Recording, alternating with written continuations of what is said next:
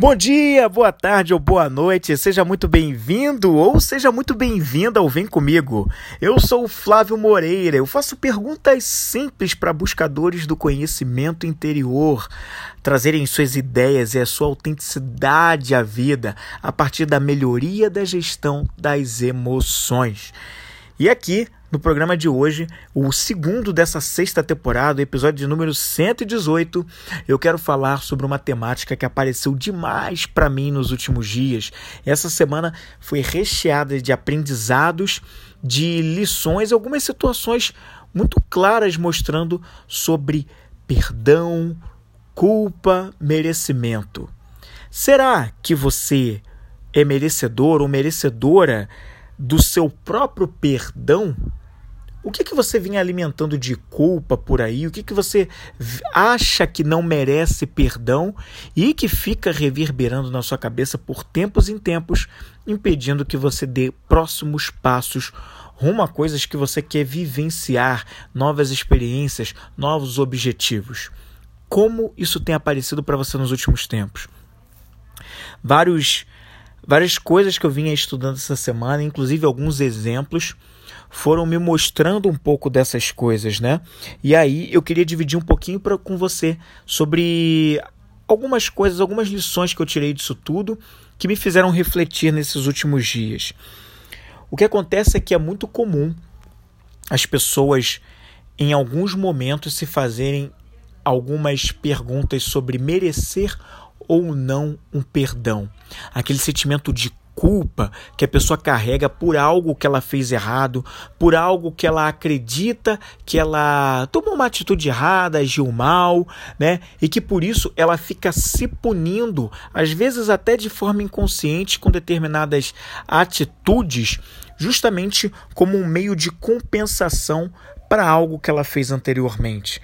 E a pessoa acaba não liberando um perdão para si mesma em função disso, né? Porque se culpa muito, se coloca muito para baixo em relação a essas coisas. E com relação à culpa, a culpa nada mais é do que um peso, uma mochila que a gente pode acabar carregando, né, com registros do passado. A culpa nada mais é do que isso, um excesso de pensamentos no passado, né, que vai alimentando um, um rancor sobre si próprio, com atitudes que já foram, passado que já foi, já acabou. E a pessoa não entende a lição que está por trás daquilo ali e carrega uma culpa muito grande, né? Existe uma história de dois sócios que em algum momento no negócio deles eles acabaram chegando no momento, num dia do nada, um dos sócios acabou arrumando uma confusão com outro sócio. Né? O primeiro sócio discutia muito, começou a levantar problemas do nada sobre o que estava acontecendo, sobre a sua insatisfação com determinadas rotinas da forma como elas estavam ocorrendo. Ele não se contentava e o sócio número dois só ouvindo, só ouvindo toda a reclamação, se, ouvindo todo aquele despejo de coisas, é, palavras negativas, tudo para baixo, só falando de tudo que não estava dando certo. Esse sócio 2 aproveitou e não falou nada. Ele poderia retrucar, ele poderia devolver, ele poderia bater boca, mas ele preferiu ficar na dele, só ouvindo o que estava acontecendo. Esse outro sócio, sócio número um, que foi quem reclamou, que foi quem verbalizou, que falou um monte de coisa. Depois de algumas horas, ele volta para casa e antes de dormir, ele começa a refletir sobre como ele passou aquele dia dele, né? Fazendo um exame de consciência sobre como tinha sido o dia. E aí ele começa a refletir e depois de alguns minutos, algumas horas ali pensando, reverberando aquele mal-estar, aquele rancor, aquela raiva, ele ficou com mais raiva ainda porque o outro sócio, o sócio 2, não tinha nem falado nada para ele, não tinha respondido, o cara ficou calado, ou seja, só ouvindo o que ele tinha que falar, nem entrou na, na vibe dele, né, de discutir. Ele ficou com aquilo encucado, pô, fulano nem para falar nada, nem para dar uma palavra. Eu queria mais é que ele reclamasse também, eu falasse comigo. Não, o cara ficou na dele. E ele foi entendendo aos poucos, à medida que ele ia refletindo, que a discussão, os motivos pelos, pelos quais ele viu motivos para reclamar, na verdade eram coisas muito pequenas, coisas muito bobas, que não fazia sentido abrir aquele mar de discussões, aquele mar de coisa, aquele mar de despejo de coisa ruim para falar daquelas coisas, porque afinal de coisas eram coisas que não mereciam esse tamanho de atenção, de propagação. Tinham outros resultados tão bons que eles vinham colhendo em diversas, em diversas, é, em diversas é, áreas ali dentro do negócio deles, que não fazia sentido ele dar foco para aquelas pequenas coisas que não faziam a menor diferença para todo o percurso, toda a jornada deles dois como sócios e empreendedores. E ele foi vendo que realmente não tinha motivo, não fazia sentido. Ele podia até ficar chateado, mas fazer a, a, toda aquela algazarra que ele fez realmente não combinava, não ornava, né? não fazia sentido. Pois bem, no dia seguinte ele acorda, encontra o sócio número 2 e ele pede perdão àquele sócio. Ele pede perdão porque ele, enfim, achou que pediu desculpas, achou que não fazia sentido, refletiu melhor e saiu daquele estado daquele jeito. Por sua vez, o sócio número 2, ele aceitou o pedido de perdão, disse para ele não se preocupe com isso, nada, que isso está tudo bem entre a gente. Não é demais, a gente tem dias e dias, isso faz parte, eu também tenho os meus dias. Mas deixa eu te falar uma coisa, que nós que somos sócios, mas não só sócios, a gente é amigos, nós somos amigos de longa data. Deixa eu te falar uma coisa que eu percebi. E você me permite, ele pede permissão para o sócio número um, e aí o sócio número dois, então, depois que foi permitido, ele fala: Olha, eu percebi, e eu acho importante te dizer, que você estava se auto-sabotando. O sócio número um se surpreende com essa volta, me sabotando. Por que, que você diz isso? E ele então fala: Olha, como eu bem disse ainda agora, nós somos amigos de longas datas e eu sei que durante tempos, tanto antes da gente abrir esse nosso negócio, quando tanto quanto quando nós começamos a conversar sobre a possibilidade de abrir, começamos a, a trabalhar nisso e tal, você sempre verbalizou sobre a sua de, sobre o quanto você achava que talvez você não fosse conseguir, que você não fosse a pessoa mais capaz para colocar aquilo, aquele negócio funcionando, mesmo que tivesse uma ajuda de um sócio, que você não se achava com as habilidades, os talentos necessários para fazer um negócio rodar, para ter colaboradores, ter funcionários na empresa, para pagar contas de uma empresa, para fazer investimento, para tocar todo um negócio, uma coisa grandiosa e que você ia se endividar e que não ia dar certo e que as coisas iam quebrar.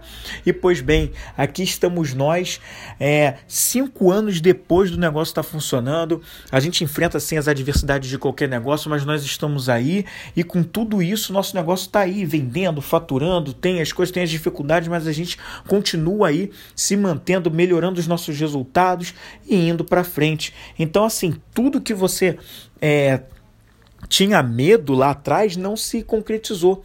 Mas ainda assim, mesmo vendo tudo isso acontecer, a gente passa pelas adversidades, mas a gente tá bem, a nossa vida é prosperando ainda assim, de vez em quando você sempre vem com uma questão que remete ao teu não merecimento, a, a querer, mesmo quando a coisa, bem ali, quando a coisa tá dando certo, você enxergar o que pode dar de errado e, verbal, e focar nesse dar de errado para é, botar tudo a perder, né? Porque através de uma briga a gente poderia, eu também poderia entrar na discussão com você e a gente jogava tudo fora e a gente é, distrataria toda essa sociedade, acabou a empresa, ah, de repente a gente arruinaria nossas vidas financeiras por um tempo e a nossa amizade por coisas pequenas, né? A gente, então eu vi ali que naquele momento você estava se sabotando, se apegando a coisas pequenas por você acreditar ainda que você não merece os bons resultados que você vem colhendo e os próximos que estão aí à nossa vista com os nossos próximos objetivos aqui no negócio para a gente conquistar. E aí o sócio 2, o sócio 1, um, que ouviu tudo aquilo, se surpreende, para alguns segundos para refletir, e ele, numa coisa assim meio louca, mas ele para para pensar direitinho e ele fala: realmente, eu ainda acredito, pensando bem no que você falou, que tem momentos que eu acredito que eu ainda posso falhar e que pode não dar certo por eu não acreditar em mim mesmo, para eu não ter uma confiança ainda elevada para tocar tudo isso adiante. O que, que eu estou querendo dizer com você com toda essa história dos sócios aqui que chegaram nessas divergências, né? Eu vejo uma relação é, que me parece cada vez mais clara, que em muitos casos em que as pessoas não se perdoam, que elas também podem cometer atos de alta sabotagem. Elas não acreditam que duas, às vezes que duas questões elas possam é, alcançar, né? É, uma pode atrapalhar a outra. Elas acreditam nisso claramente, seja por alimentar uma crença que as limita, seja por uma coisa do passado que ela é, que ela viu e que ela acredita que vai acontecer de novo porque deu errado lá atrás, então vai dar errado agora de novo, e que foi algo que de repente ela participou ou que ela só viu, enfim. E a pessoa fica se culpando, achando que não pode fazer diferente. E nessa ela em algum momento. E acontece muito, tá? Quando as coisas estão dando certo, quando ela começa a ver que a coisa está dando muito certo, ela vai lá e se prega uma peça para que ela não alcance o próprio sucesso, para que ela sabote o próprio sucesso. Uma vez eu ouvi daquela da filósofa Lúcia Helena Galvão, ela tem uma, algumas palestras onde ela falou sobre isso, sobre o quanto o medo do crescimento é um dos maiores medos, é, o, é o, talvez o maior medo do homem. O medo de crescer, o medo de, de avançar em qualquer aspecto que você possa pensar na sua vida. Não só financeiro, o crescimento em qualquer aspecto, mental, espiritual, físico muitas vezes é encarado pelas pessoas como um, o medo de crescer, de evoluir, né? E o quanto isso nos prende. E aí mostra de, mostra de forma muito clara o quanto falta é, conhecimento sobre nós mesmos, é, confiança em nós mesmos e uma pessoa que não confia em si mesma é difícil ela mostrar essa confiança para outras pessoas. Ela acaba se sabotando, se colocando uma pedra no meio do caminho do sucesso dela. Então, não se perdoar pode acabar levando a pessoa a se auto-sabotar. Eu te convido a anotar essa frase. Não se perdoar pode te, te levar a se auto-sabotar. É, e essa questão é tão séria que eu quis trazer nesse episódio porque foi um tema que apareceu para mim diversas vezes ao longo da semana. Eu estava lendo um livro, apareciam coisas sobre culpa e perdão. Eu estava assistindo um vídeo, aparecia uma temática no meio do caminho sobre a questão do perdão. Eu estava numa conversa e a pessoa queria abordar na conversa a questão de se perdoar ou não perdoar, merece ou não merece. E eu não acredito que essas coisas são por acaso, até já falei algumas vezes o quanto eu não acredito mais em coincidências, em acaso. Isso é uma coisa que a gente dá nome quando a gente não sabe explicar por que está acontecendo. Eu acredito que possa ser uma forma para que eu fosse não só refletisse para mim mesmo, como Flávio, mas também para que eu pudesse passar essa mensagem através desse veículo que é o Vem Comigo Podcast e para que isso chegasse a mais pessoas. Às vezes você pode estar num momento agora onde você não se acha merecedor do perdão que você precisa se dar sobre um episódio do seu passado sobre um perdão de uma coisa que você fez e que você não consegue se libertar. O perdão é libertador.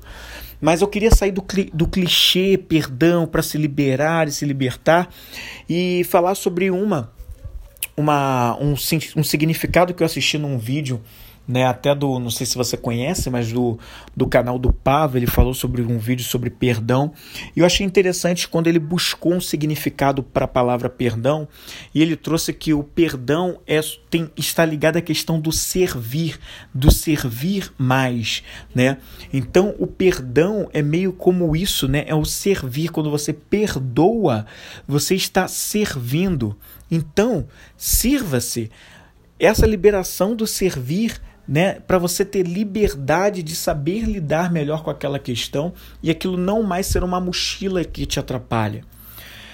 O auto perdão às vezes está muito conectado também, né, é, é, com questões dos nossos pais, por exemplo, né?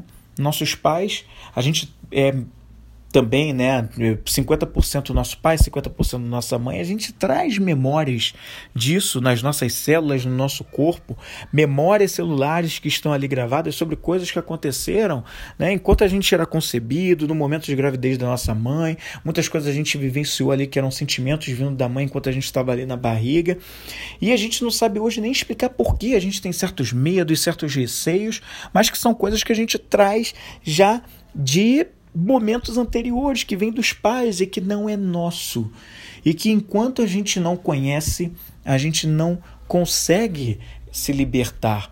Então, conhecer a história dos nossos pais, conhecer as histórias das pessoas que vieram antes da gente na nossa família, também nos ajudam a ter clareza sobre o que, que a gente precisa olhar, que são padrões que estão se repetindo ao longo da nossa história de vida, mas que não tem a ver com a gente de verdade só estão como padrões porque a gente faz parte daquela família e por falta de consciência, conhecimento interior e conhecimento também de onde a gente veio, das nossas origens, a gente não sabe como tratar. Mas a partir do momento que a gente passa a conhecer qual era o problema, qual era a questão, a gente tem como fazer algo a respeito, criar uma estratégia pessoal para lidar melhor com essas questões, uma estratégia voltada para o interior, para o próprio interior, olhar para dentro de si mesmo para se investigar.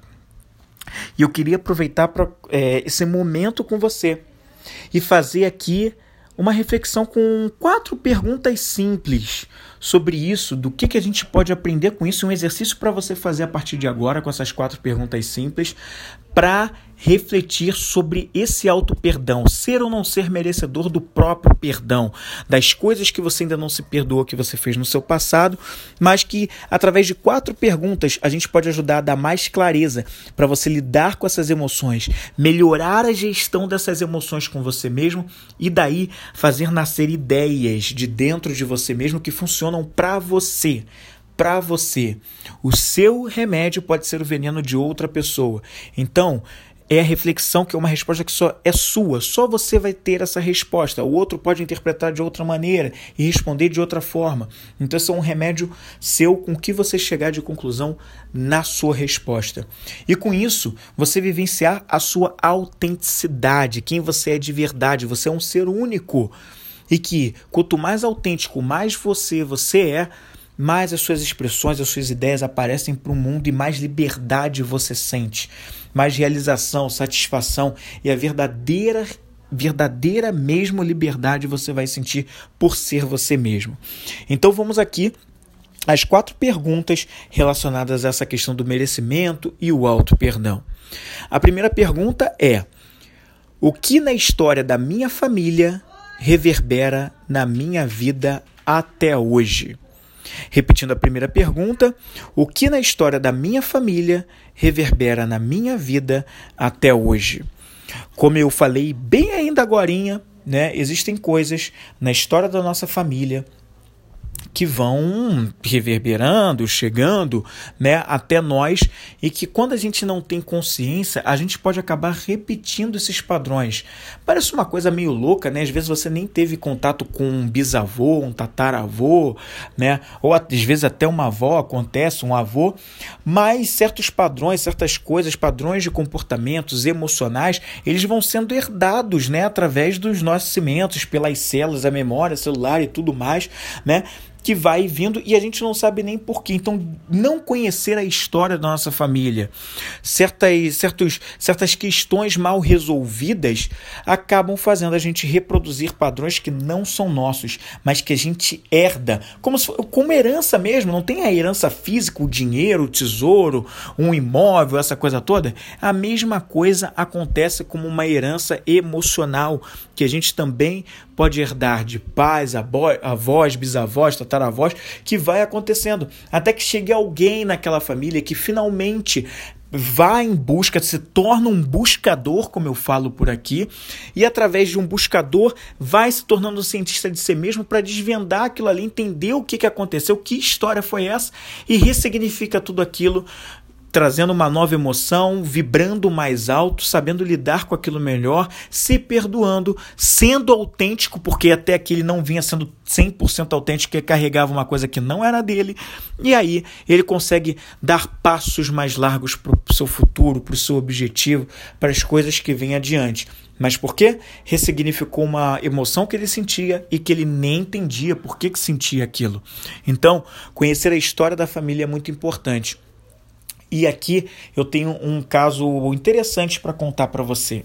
Né? Na minha, no caso da família da minha namorada, é, ela acabou descobrindo através de uma constelação familiar, né?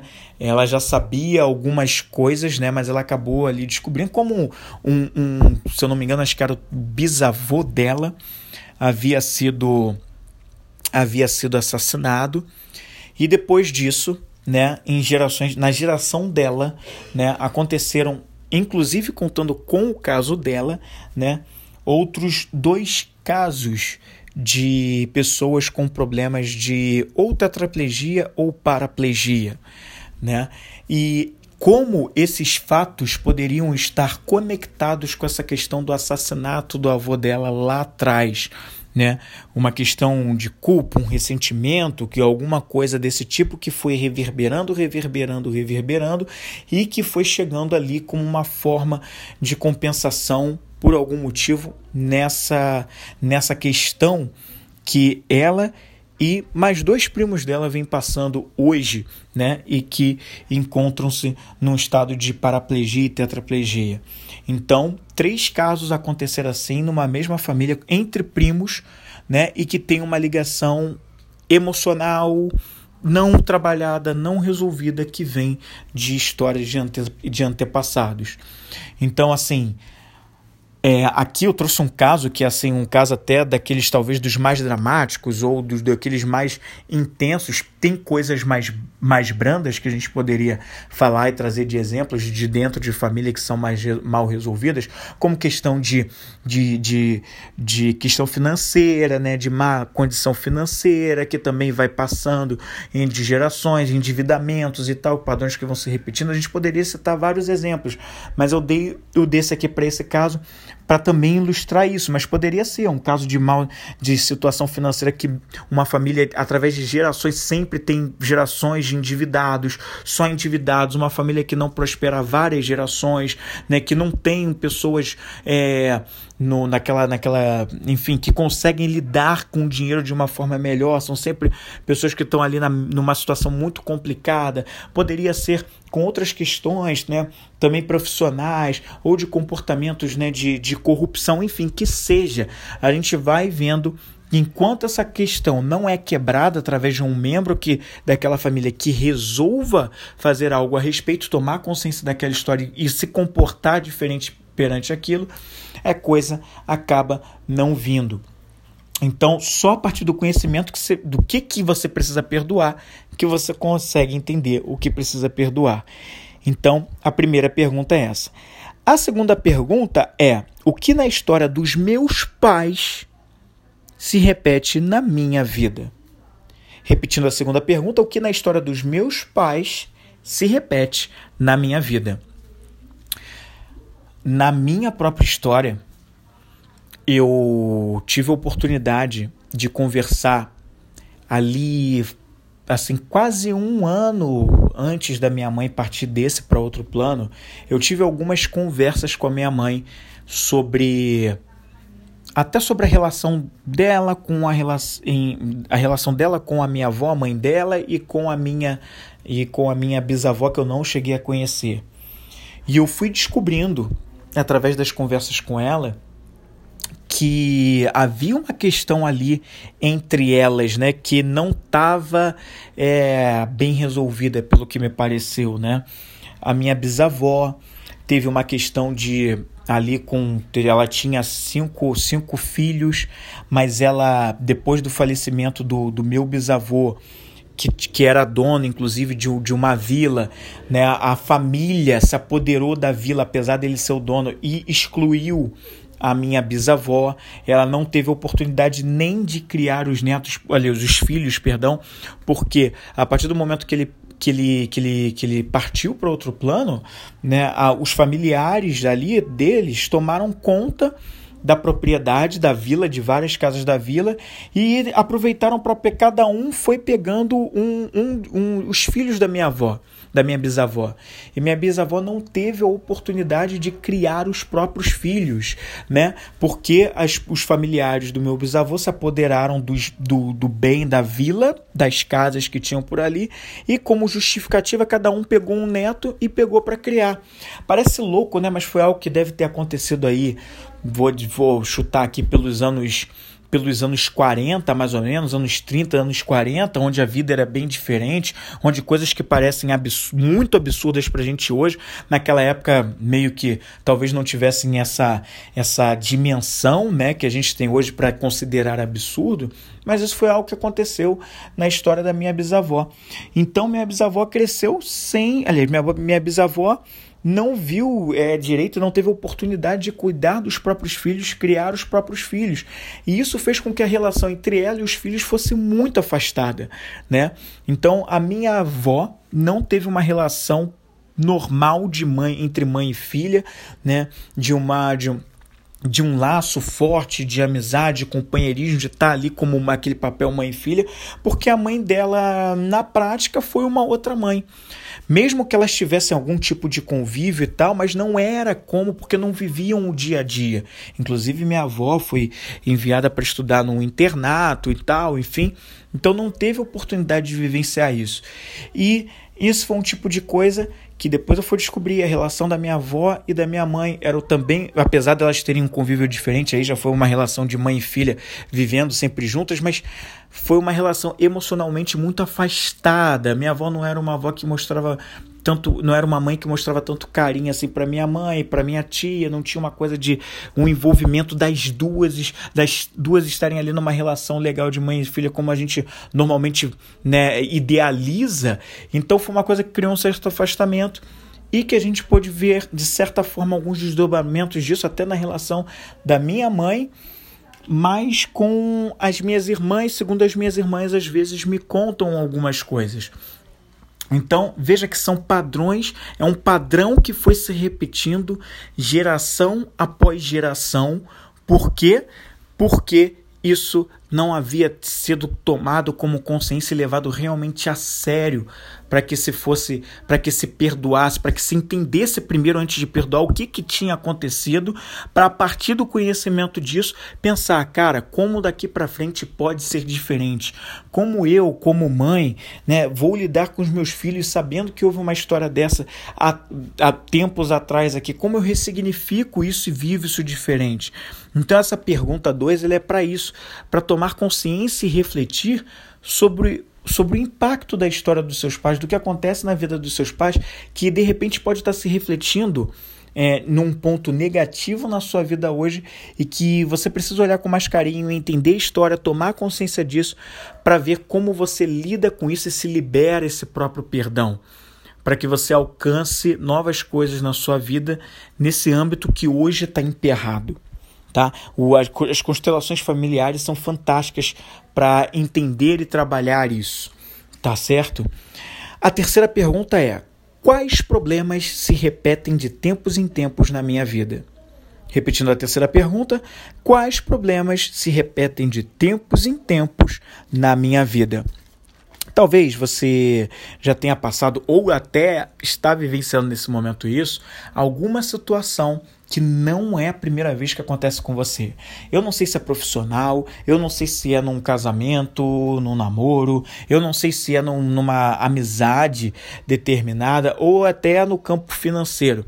Mas sabe aquela pessoa que está sempre vivenciando aquilo, sabe, de tá toda hora sendo demitida, não consegue se manter no emprego, toda hora se mantém seis meses, seis meses depois está fora, fica seis meses fora, volta seis meses depois, passa oito meses no mercado de trabalho, é demitido, passa três meses numa empresa e está sempre sendo demitido, não é nem ele que está pedindo demissão, né? Às vezes está sempre sendo demitido, ou ao contrário, às vezes está sempre pedindo demissão porque não se sente pertencedor, encaixando Qual é a lição que está por trás disso aí?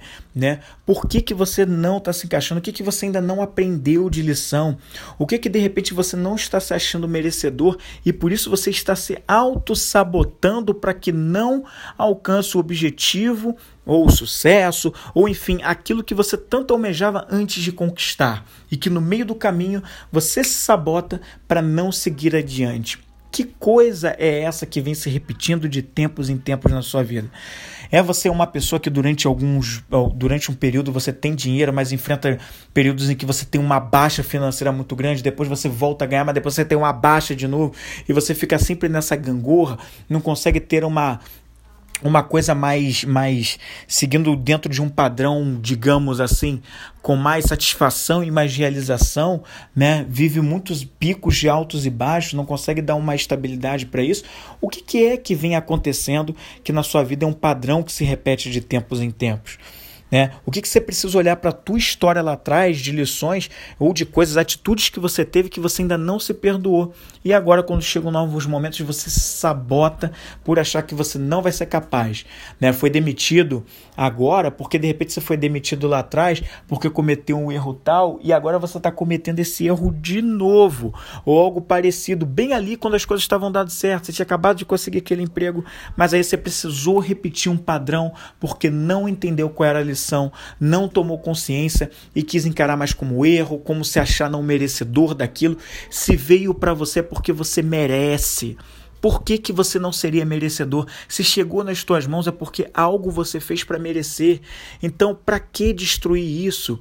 Entenda quais são os padrões que estão te afastando da coisa toda e fazendo com que você não siga adiante. Entender, tomar consciência. E nisso você vai fazendo uma expansão da própria consciência para que isso não se repita. Tomar as lições como lições e não como erros, não como falhas, não como fracassos.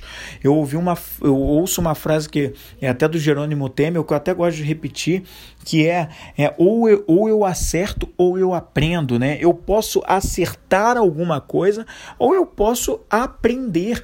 Quando eu erro, na verdade é um aprendizado, é uma maneira de aprender como não fazer numa próxima vez. Talvez você conheça a história do Thomas Edison, que, que, que, criou a, a, eletricidade, né, que desenvolveu o cinema né, lá nos seus primórdios. Thomas Edison foi um grande inventor, mudou a história da, da, da humanidade com a eletricidade, com a luz, né, com a lâmpada elétrica. Mas ele, antes de chegar na criação da lâmpada elétrica, da primeira lâmpada elétrica que ficou acesa 48 horas, ele precisou, ele achou mil maneiras diferentes de como não fazer uma lâmpada. Talvez você já tenha ouvido essa história que estão usando muito desse exemplo, mas é verdade. Ele, ele antes ele muitas pessoas poderiam dizer ele errou mil vezes sobre como fazer uma lâmpada, mas foi através dos mil erros de como não fazer uma lâmpada que ele finalmente conseguiu criar a lâmpada que hoje ilumina aí o seu quarto, a sua sala, a sua cozinha, né? E hoje a gente tem isso aqui. Então é através dessas lições aprendidas com que a gente não faz, que é o acerto, que a gente vem tomando as lições e aprendendo. Então quais são essas coisas que você precisa aprender, essas lições que precisam vir? E por fim, a quarta e última pergunta que é: o que farei para lidar com essas coisas é, que, eu, é, que vieram como aprendizado e não como culpa? O que farei para lidar com essas coisas como aprendizado e não como culpa? Vou repetir de novo essa quarta pergunta que eu sei que ficou confuso na primeira vez que eu falei. O que fazer para lidar com essas coisas como aprendizado e não como culpa. Aqui é um momento para a gente pensar de forma estratégica. Né? Qual é a estratégia que você vai criar para lidar com essas coisas que a gente falou sobre a história da família, a história dos pais e, e questões que vêm acontecendo com você de tempos em tempos? A partir do momento que você tomar consciência de cada uma dessas coisas, como você vai lidar com elas como algo que seja uma lição, um aprendizado, como uma matéria que está sendo dada numa disciplina da escola ou da faculdade e não lidar isso como uma culpa, como um peso na mochila que só faz você focar naquele problema e te mata é, para qualquer outra coisa que venha adiante, né? Porque você se acha incapaz, porque você não sente confiança em si o bastante para seguir, porque você culpa até mesmo outras pessoas como os seus pais, outros familiares para justificar, né, a tua não ação e a tua não e por você não seguir adiante no que você vai fazer. Então, esse é o momento de olhar para a história atrás, né, e entender isso de uma forma diferente. Se eu pudesse tirar essa pedra ou essa grande, esse grande pedregulho que se encontra dentro da minha mochila, como é que eu posso substituir essa pedra, esse pedregulho de culpa, por livros com vários capítulos e insights de aprendizado? É justamente essa mudança que a gente precisa fazer ao se responder essa pergunta? Como a gente ressignifica tudo isso a partir da tomada de consciência, dessa expansão da consciência que vem com os aprendizados que vieram dessas reflexões. E com tudo isso, eu vou ficando por aqui nesse episódio de hoje no Vem Comigo Podcast. Na semana que vem, a gente volta com muito mais. E como sempre, eu vou deixar aqui na descrição um link para você saber como eu posso te ajudar além desse podcast. Então, na semana que vem eu tô de volta, te aguardo por aqui para a gente crescer juntos. Vem comigo.